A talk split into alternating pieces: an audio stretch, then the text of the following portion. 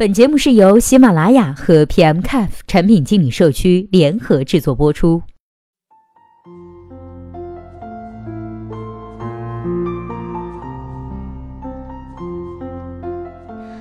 Hello，大家好，欢迎收听本期的节目。今天呢，要和大家来分享的文章题目叫做《一个内容服务平台如何由内容生产方转为内容提供方呢》。今天这篇文章的作者呢，名字叫做耿伟，是蛋姐创业的创始人。那接下来时间，我们一起来听一下他是怎么说的吧。有咖友呢在 PMCAF 社区里提出了一个关于内容创业的困惑，实际案例如下：有一个服务于某一个互联网行业的平台，原本的设想呢是想要通过内容创作去吸引到所定位的用户关注，并且后续呢会对相关的用户去进行内容上的创收。但是后来呀，渐渐发现，用户对于相关内容质量有了更加严苛的追求，寻常的内容已经不足以将用户的积极性再活跃起来。那么本身这个平台自身产生的内容呢，就有一定的压力，因为基因当中并没有内容创作的条件。那是不是可以引导诱发，让用户去产生内容呢？具体的疑惑如下：问题一，对于一家没有太强的内容创作的平台，如何去诱导用户产生优质的内容？问题二，对于用户产品的内容，如何加以利用，成为平台的新血液？问题三，在内容创作的行业里面，是不是没有内容创作基因就无法进军该领域呢？来自蛋姐创业的创始人耿伟老师呢，对上述的几个问题啊进行了解答。那我们分别来看一下。首先来看一下问题一，对于一家没有太强的内容创作的平台，如何去诱导用户产生优质的内容呢？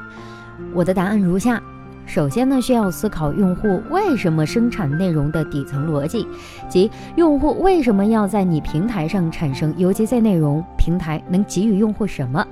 挖掘用户真实的诉求，比如说我在知乎上做一些回答，可能是因为我能成为知乎的知识大 V，在其他平台分享可能会获取一些分享费用，在分达上分享可能会获取一些费用，这是我的诉求。所以，基于这些诉求，就要考虑在一个服务平台上去吸引更多的用户产生 UGC 的内容。这些内容用户到底是在图什么？或者你能给予用户什么样的价值？是能够帮助用户达到人家的个人 IP，还是能给用户一些成就感，或者是给用户一些，甚至直接说就是现金激励？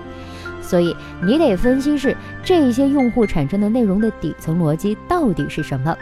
其实呢，这就是一个等量交换价值的过程。如果你是一个有用户的平台，那么你交换的就是你的流量；如果你有流量的平台，那比如我在你这儿分享能够被更多的人看到的话，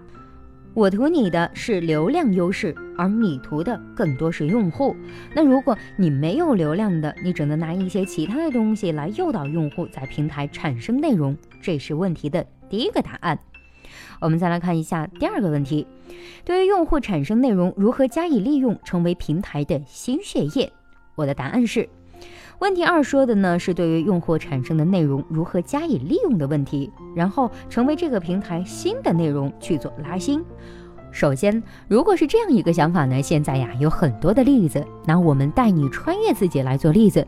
其实我们现在每周五有一档答题有问的节目，就是利用用户产生的问题，然后呢我们二次加工和整理，产生一种新的内容，然后发出去，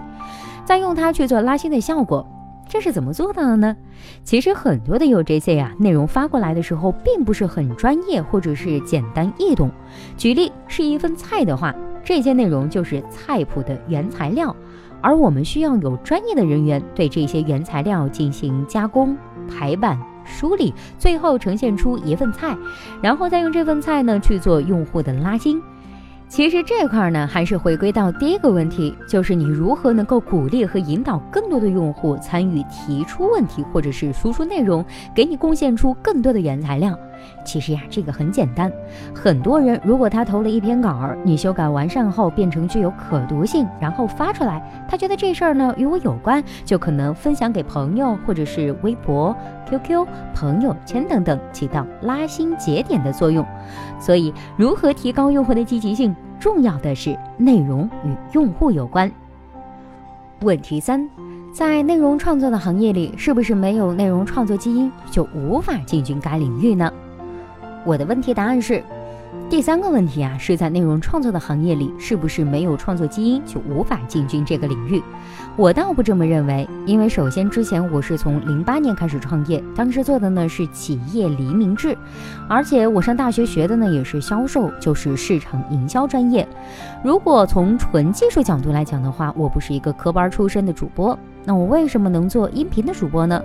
从最开始做网络节目到现在，我们在北京人民电台呢也有一档节目，是因为这两三年我热爱这件事儿，而且呢我的节目每期我都会最少听三到五遍，所以我能从每期节目里总结出我在主持过程中的一些问题，所以我每天都是在迭代的。至于你有没有这个基因，倒不如说你这件事儿有没有这个兴趣。如果你有兴趣的话，是一定可以把这件事情做好的。如果你没有兴趣，你会找各种理由来说你做不好，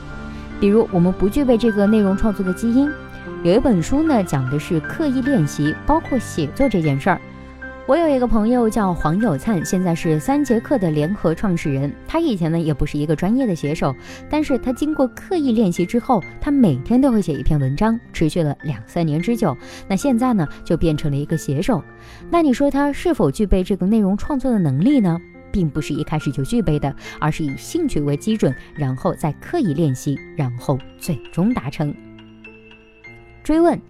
蛋姐是如何进行 UGC 第一梯队的维护和第二梯队的持续培养的呢？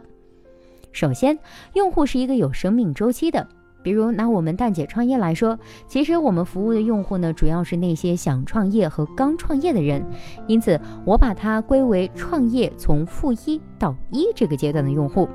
如果我讲的都是 A 或者是 B 轮以后的事情，这些用户呢，首先是听不懂。那如果我们来讲一些太浅的内容呢，A 或者是 B 轮之后的用户呢，也不会感兴趣。所以，我们只做负一到一，即 A 轮后的那些创业者，他其实不是我们的用户；那些对创业不感兴趣的呢，也不是我们的用户。有了这个定位之后呢，我们现在想如何留存住用户，以及拉长他的生命周期，让用户提供更长关注我们的时间。那你说的 UGC 第一梯队的维护和第二梯队的持续培养，其实呢，这个不算第一梯队和第二梯队。我理解的是如何让路人变成粉丝，以及如何让粉丝更爱我们。那你所谓的第一梯队和我理解的铁粉、忠粉、真爱粉。你所谓的第二梯队，我的理解呢，其实就是那些了解创业，但是并没有那么热爱和喜爱的用户。所以，其实我们的重点呢，是让粉丝如何更爱我们，而不是去过多的关注如何把一个骂我们的用户或者是路人变成我们的粉丝。后者变现的成本呢，会非常的高。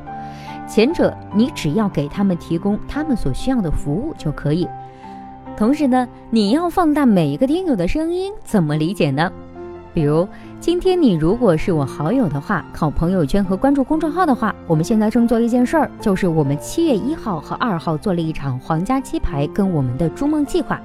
这个筑梦计划呢，我们找了三十个听友，现场通过活动，有二十一个听我加盟了皇家鸡排开店。然后我们这二十一个听众的听友呢，其中的一个叫做田小田的姑娘，我们在跟踪报道记录她每天开店的过程，然后把这些变现成视频，变成图文，把他的行为放大，提供给更多的听友，让其他听友看到他，因为听到通过蛋姐，他不但实现了自己开店的这个小梦想，同时呢，在开店的过程中呀，蛋姐。一步一步帮他完成了这个小梦想。我们只需要对外解释为什么选择田小田即可。首先，田小田是我们的三年的忠实的听众；其次，我们所有的新活动他都积极的参与，因此我们也会给予反馈和帮助，完成他的小梦想。我们投入资源帮助他去做这件事儿，首先他是有很高的用户满意度的；其次，别人看到我们这么帮助一个热心的听友，别人也希望能够成为他，和他一样。好了，以上就是本期节目的全部内容啦。希望本期节目能够对您有所帮助。如果对待这个问题啊，您还有自己独特的见解，或者是有自己想发表的意见，欢迎登录 pm caf 产品经理社区，我们期待您的精彩回答。那我们下期再见啦，拜拜。